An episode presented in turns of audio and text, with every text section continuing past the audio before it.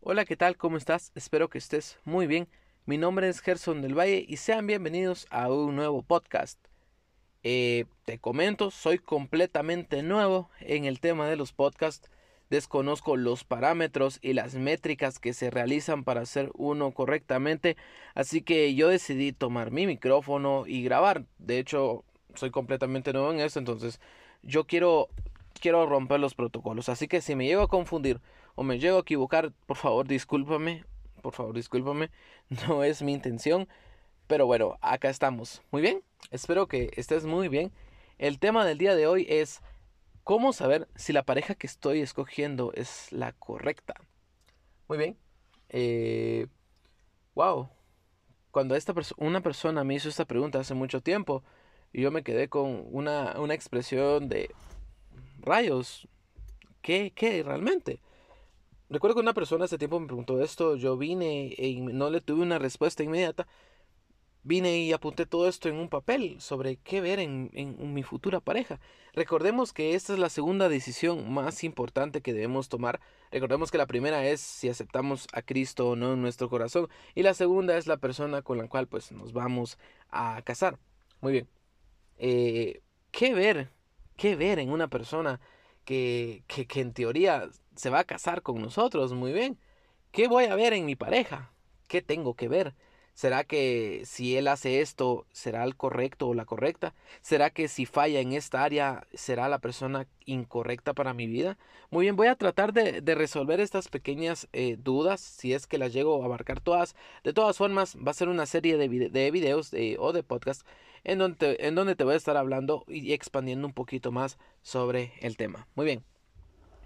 Muchas veces nosotros, eh, como jóvenes o como adultos, llegamos a pedir eh, una pareja y eso está completamente válido, está completamente bien. Cuando nosotros se la pedimos a papá, papá de cajón te va a entregar a alguien bueno, te va a entregar a alguien excelente, pero muchas veces a nosotros nos va a tocar elegir. Eh, la palabra habla sobre que cuando Dios creó a Adán, y luego de, de la creación de Adán, pues hizo a Eva, a Adán le tocó escoger. En ningún momento se dice y Adán fue obligado. Es simplemente Adán la vio y halló gracia en ella. Simplemente la vio y le gustó. Es decir, sucedió y ya. Bueno, esos eran otros tiempos, ¿verdad? Eso no se aplica hoy en día y si lo haces, estás muy mal. muy bien. Eh, ¿Qué es lo que vio? ¿Qué es lo que vio Adán en ella? Pues no sabemos si lo desconocemos. Simplemente halló gracia en ella. Y ahí empezó el, el inicio de la humanidad. Ahora bien, ¿qué pasa si a mí me gusta un chico o a mí me gusta una chica? ¿Qué tengo que ver en ella? Muy bien. De cajón te voy a decir algo. Está bien que te guste una persona que ame a Dios, que sirva a Dios, que, que le guste hablar de Dios. Y está bien. Pero muchas personas engloban esto como la cúspide de todo. Es decir, si mi pareja ama a Dios, si mi pareja sirve a Dios, es la persona correcta que Dios hizo para mí y de aquí soy. Esto es un, es un pensamiento muy equivocado, puesto que eso de cajón, la persona que te va a gustar lo tiene que traer, es decir, la persona por defecto de fábrica ya lo trae. Pero muchas personas ven esto como algo primordial y como algo que si tiene esto, él es o ella es, cuando en realidad no es así. Muy bien. ¿Qué debemos de ver? Muy bien, está bien está bien que te guste eh, o que te llame la atención alguien porque eh, ame y sirva a Dios. Está bien, es válido. Pero tienes que empezar a entender o a comprender que eh, solamente eso no basta para una relación. ¿Ok? Creo que ahí ya vamos entrando un poquito más en, en cuadro. ¿Qué debemos de ver en nuestra pareja? Muy bien, ya hice esta pregunta como siete veces. ¿Qué debemos de ver en nuestra pareja? Ocho. Muy bien. Tenemos que ver más allá, jóvenes. Tenemos que ver más allá de la simpleza del alma. Tenemos que observar a la persona, cómo es cuando, es con su, cuando está con su familia, cómo es cuando se enoja, cómo es cuando está feliz, cómo toma decisiones. Realmente es alguien que la gente sigue, es alguien que tú puedes seguir, es alguien que lidera, es alguien que hace, es alguien que aparte de servirle a Dios en el templo, sirve en su casa, sirve en la calle, porque una cosa es en el templo y otra cosa es fuera de porque recordemos que no tú tienes que reflejar a Jesús no solamente en un lugar, sino en todos lados. cómo es esa persona, realmente la conoces bien o simplemente porque sirve a Dios, esta es la persona para mí. Déjame decirte algo, si eso es lo que piensas, estás muy equivocado. ¿Qué tenemos que ver en la persona que, que, nos gusta? Primero y más importante es ver si esa persona tiene metas. Una persona que, que no tiene metas se muere simplemente porque está viviendo de por gusto. Si tú conoces a alguien, ya sea un chico o una chica que tenga metas, que, que le guste soñar, que, que, piense en algo, que siempre piense en grande, recordemos que Dios siempre piensa en grande, e, es una persona que realmente o sea, su alma está realmente viva. Alguien que no tiene metas es alguien que simplemente está viviendo de por gusto, es alguien que no le gusta el peligro, alguien que no le gustan los retos, alguien que simplemente está viviendo porque de plano le tocó. Entonces, alguien con metas es alguien que te puede llegar a sorprender porque te puede sorprender con algo, claro que sí. Obviamente, no significa que porque tenga metas, es decir, porque quiera ser el futbolista, ah, es un es algo bueno, no no necesariamente tienen que ser así. Recordemos que siempre todas las metas, yo no critico ningún sueño ni nada por el estilo. Está bien que tengas tus sueños, pero siempre y cuando esos sueños sean aparte de creíbles, sino que sean sueños que vayan conforme al corazón de Dios. Creo que eso es algo muy importante de ver. Muy bien. Punto número dos. Punto número dos. Tiene que ser alguien que tenga un carácter un tanto fuerte.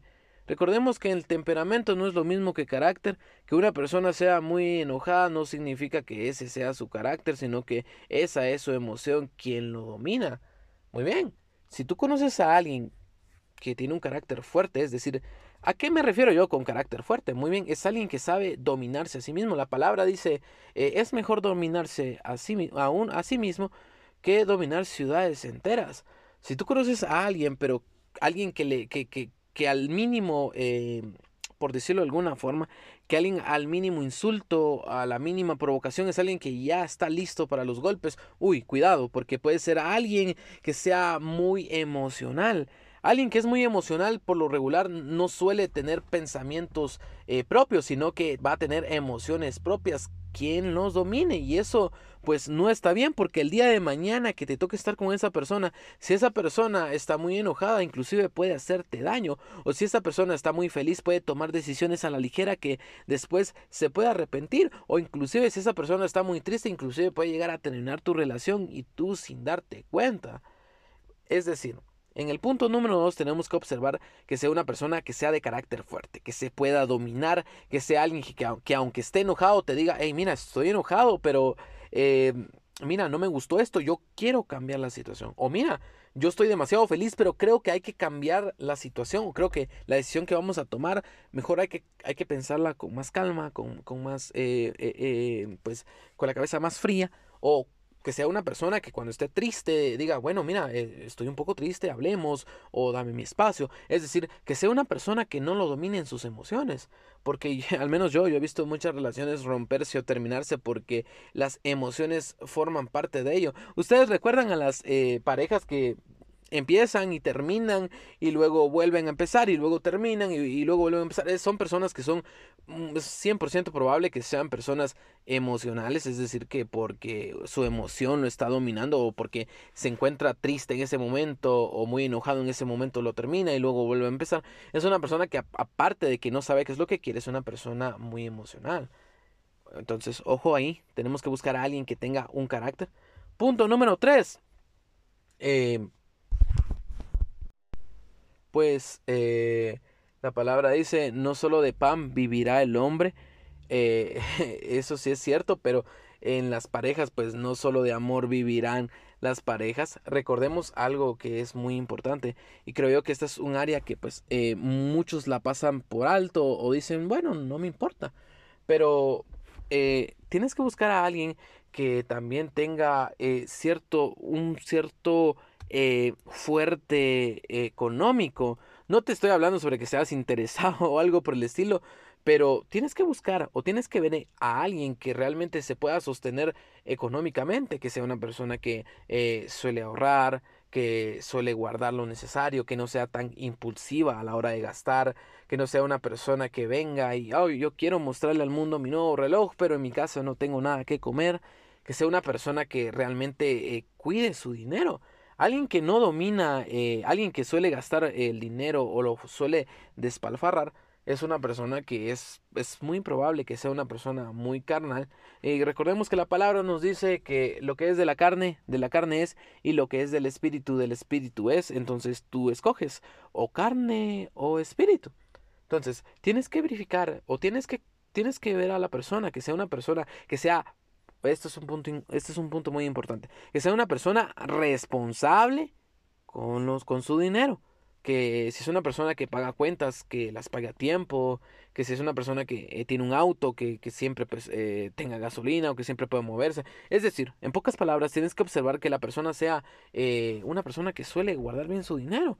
Sí, tal vez en, en, la relación cuando inicia esto se pasa muy por alto y está bien, pero después de un tiempo la persona te, inclusive te puede llegar a decir, hey, mira, eh, no tienes para el bus, o hey, mira, eh, me falta dinero, o hey, hoy no puedo salir porque fíjate que me lo gasté. Entonces, eh, ojo, es algo a lo cual le tienes que poner mucha atención. Porque si es una persona que suele gastar el dinero así o suele despalfarrar, tienes que tener cuidado porque puede ser una persona que el día de mañana con el cual pues tú tengas tus hijos, ese día no les lleve qué comer o ese día pues no les lleve ropa o no les lleve eh, calzado porque se lo gastó en otras cosas. Entonces es algo en lo cual pues tú también tienes que observar. Y punto número cuatro. Sí, puede parecer un poco contradictorio, pero sí, el punto número cuatro es que sea una persona que ame a Dios. Pero, hey, hey, no le des todo el foco a esto. Tienes que darle el foco a los primeros tres puntos que te dije. Pero no está de más que en el punto número cuatro esta persona eh, adore a Dios. Pero que aparte de que sea una persona que adore a Dios, sea alguien que lo refleje. Está bien que, que ames a papá y está súper bien y excelente que le sirvas, pero también tienes que verificar que, o al menos eh, estar pendiente de que la persona también refleje a Dios en todos lados, en su ministerio, en su casa y en su círculo social. Porque yo en la iglesia puedo ser una persona, pero fuera de ella puedo ser completamente otra.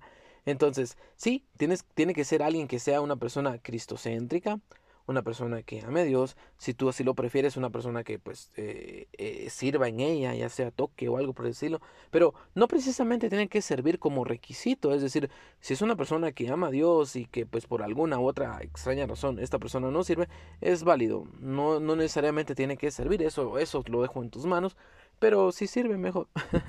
Entonces, eh, tiene que ser una persona que sea cristocéntrica, que vele tanto por su vida personal como con su relación con Dios. Creo yo que eso es algo muy importante de ver porque eh, la palabra dice Dios es amor. Entonces, si tú conoces a Dios, sabes completamente lo que es el amor puro, real y sincero. Muy bien, yo te dejo estos cuatro, estos cuatro tips o estos cuatro consejos. Espero que eh, los tomes.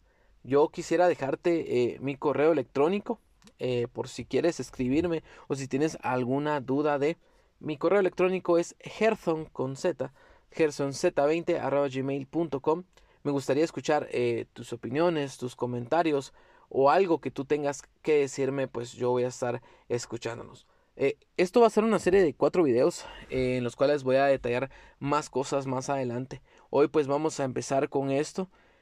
La próxima semana voy a estar subiendo el siguiente eh, podcast para que tú lo puedas escuchar, así que no te preocupes. Entonces, eh, esto fue todo por hoy. Espero que te haya gustado, espero que te haya divertido y ya sabes, si te gustó, déjame eh, tus comentarios en el correo electrónico. Yo voy a estar muy atento de escucharlos. Yo te dejo y espero que pases una feliz noche.